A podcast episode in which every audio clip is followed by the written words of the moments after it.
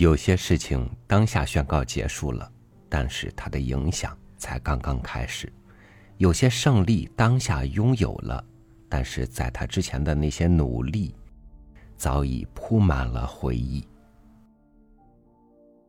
与您分享叶浅韵的文章《足球童话》。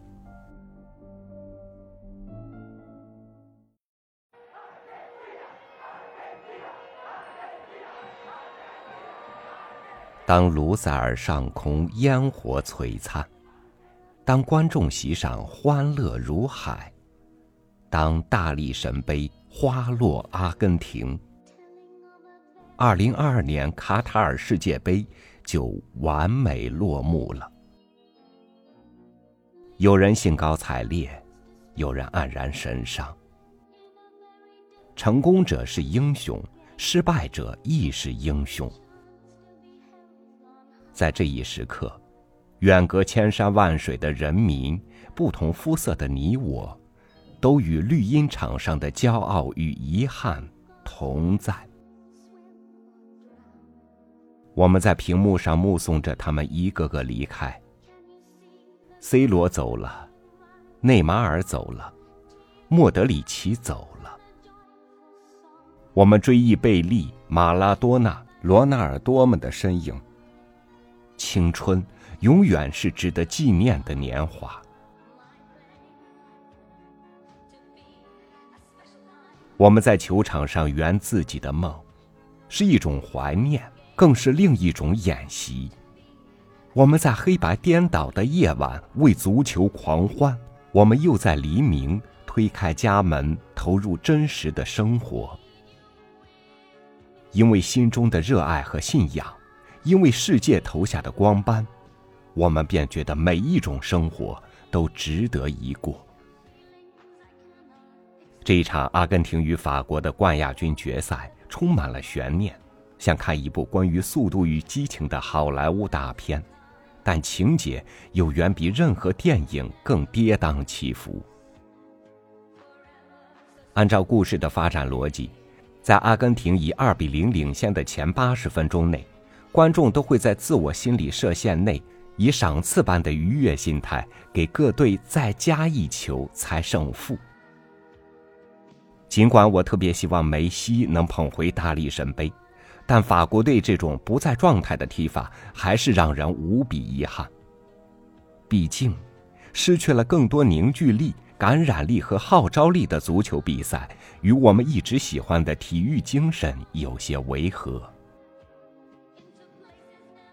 按硬实力，法国队似乎更胜一筹，但在软实力上，阿根廷更显风流。有梅西作为门面支撑。有马尔内斯把守后门，有几亿粉丝军团的精神力量，他们聚成一团火，照亮阿根廷的夺冠之路。再加上媒体渲染的梅西好丈夫、好爸爸的完美男人形象，我们需要在足球场上有一个完美的童话故事。那是我们内心深处最温暖的绽放，像纷纷大雪飘落在南国的花间。像飒飒艳阳，照耀北方的土地。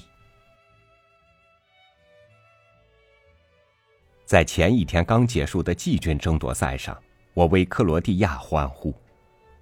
那个放羊小男孩莫德里奇的球星路充满了坎坷与悲情，国家命运和个人的努力仿佛都浓缩在绿茵场上。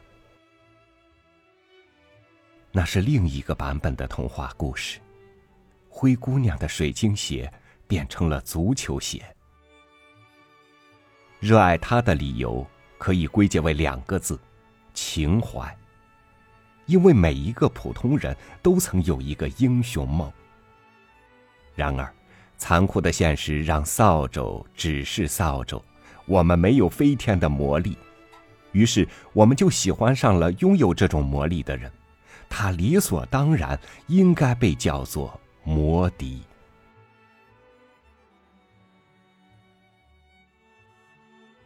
这个夜晚有点冷，但心是热的，因为有世界杯。季军赛精彩不断，可还是少了啤酒以及可以一起喝啤酒的人，像是一场悼念青春的游戏。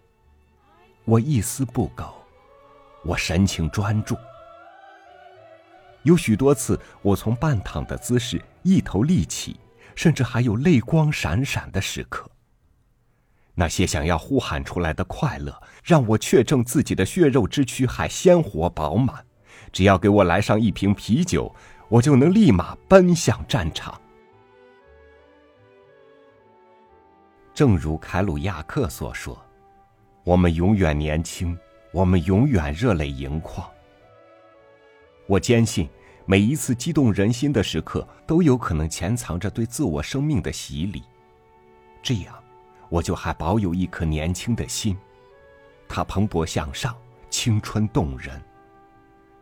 如果一直会有温润的童话故事，我的心尖上一定会挂着毛茸茸的欢喜。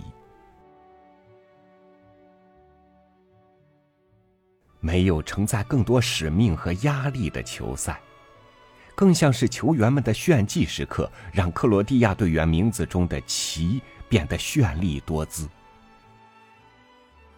利瓦科维奇、莫德里奇、佩里西奇、科瓦契奇、斯塔尼西奇、克拉马里奇、奥尔西奇，真是足够稀奇。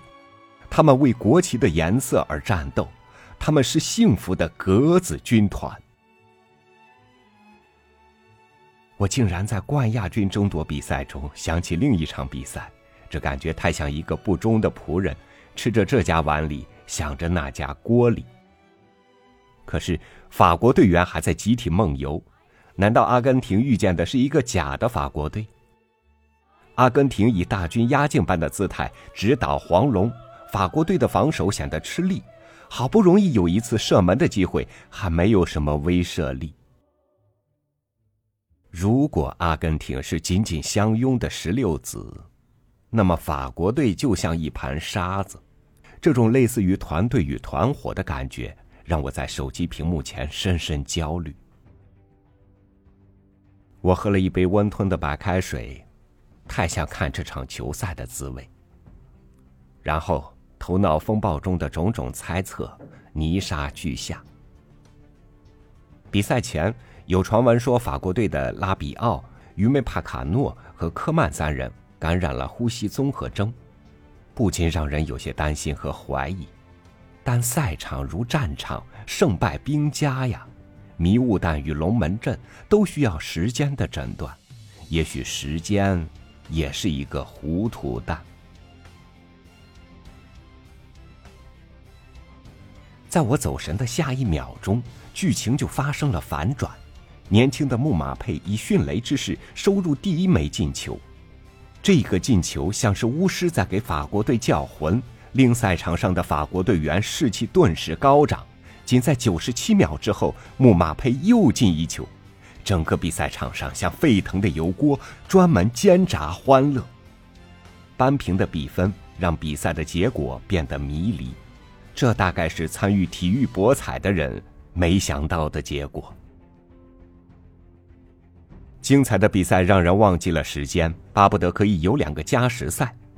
然而，当看着梅西疲惫的身影时，又觉得如此强度的比赛应该早点结束，好让梅西的妈妈早点拥抱儿子。没有人知道他的妈妈在背后付出的辛苦，人们更多的是记住他成为胜利者的荣光。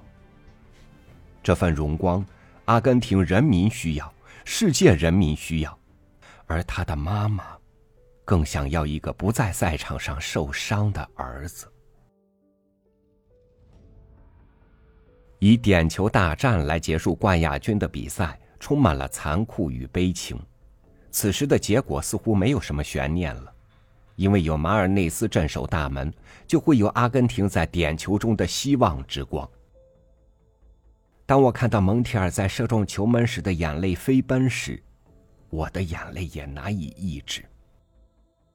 此前他的犯规让法国队获得一个点球，令他痛心疾首；而此刻他用这种方式完成了自我救赎。作为一种团队精神，这是多么巨大的信赖和安抚啊！让人性之光在球场上闪闪发亮，我想这才是真正的弘扬伟大的体育精神。同时，当穆马佩手捧金靴奖却带来落寞的情绪时，我也理解了他的内心之痛。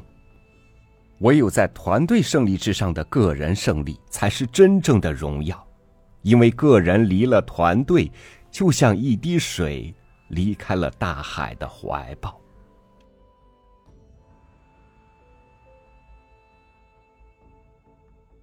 黑夜正在包裹着黑夜，而我的内心却像卢塞尔上空的火焰。感谢世界杯，让我觉得我的普通也如此有意义。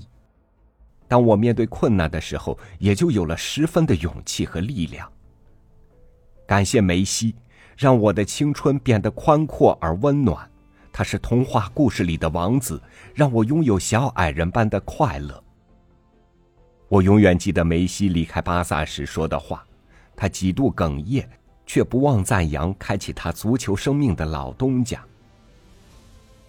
我离开了巴萨，什么也不是，但巴萨离开了我，依然是巴萨。离开了梅西的巴萨，是黯然失色的巴萨。没有谁离不了谁，所有的离开都必然另有使命。梅西用他的球技和人格魅力，让童话故事有了一个完美的结局。后来，他还发自内心的感谢那些看轻过他的人，感谢他们以别样的方式来成全他。也许每一种魔。都是老天派到人间的佛，他们穿着邪恶的外衣，做着人间的善事。只要我们拥有撕开魔性的能力，佛光就会普照大地，万物生辉。我们感动着自己的感动，爱恋着自己的爱恋，但世界依然是世界的样子，世界杯依然是世界杯的样子。因为有足球童话般的存在，让我相信明天一定会更好。尼采说：“爱是这样一种状态，人对事物的看法往往与事物本身不相符。幻想的力量如此繁盛，同样还有美化和神话的力量。在爱中，人们能够承受更多，人们能够容忍一切。”但愿我们每一个人都能在自己的热爱中变成一个充满爱的人。唯有爱，才能让人类闪闪发光；也唯有爱，才可以抵消人间的一切苦难。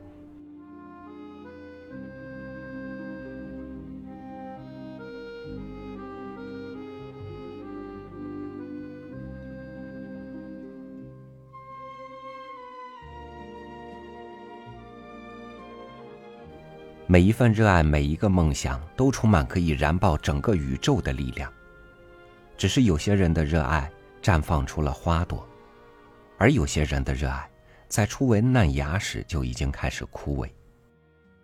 足球的童话丰饶了那些培育梦想的信念土壤，让人间的每一种、每一份热爱都受到了鼓舞，进而重新有了面对苦难的勇气和力量。感谢您收听我的分享，我是超宇，祝您晚安，明天见。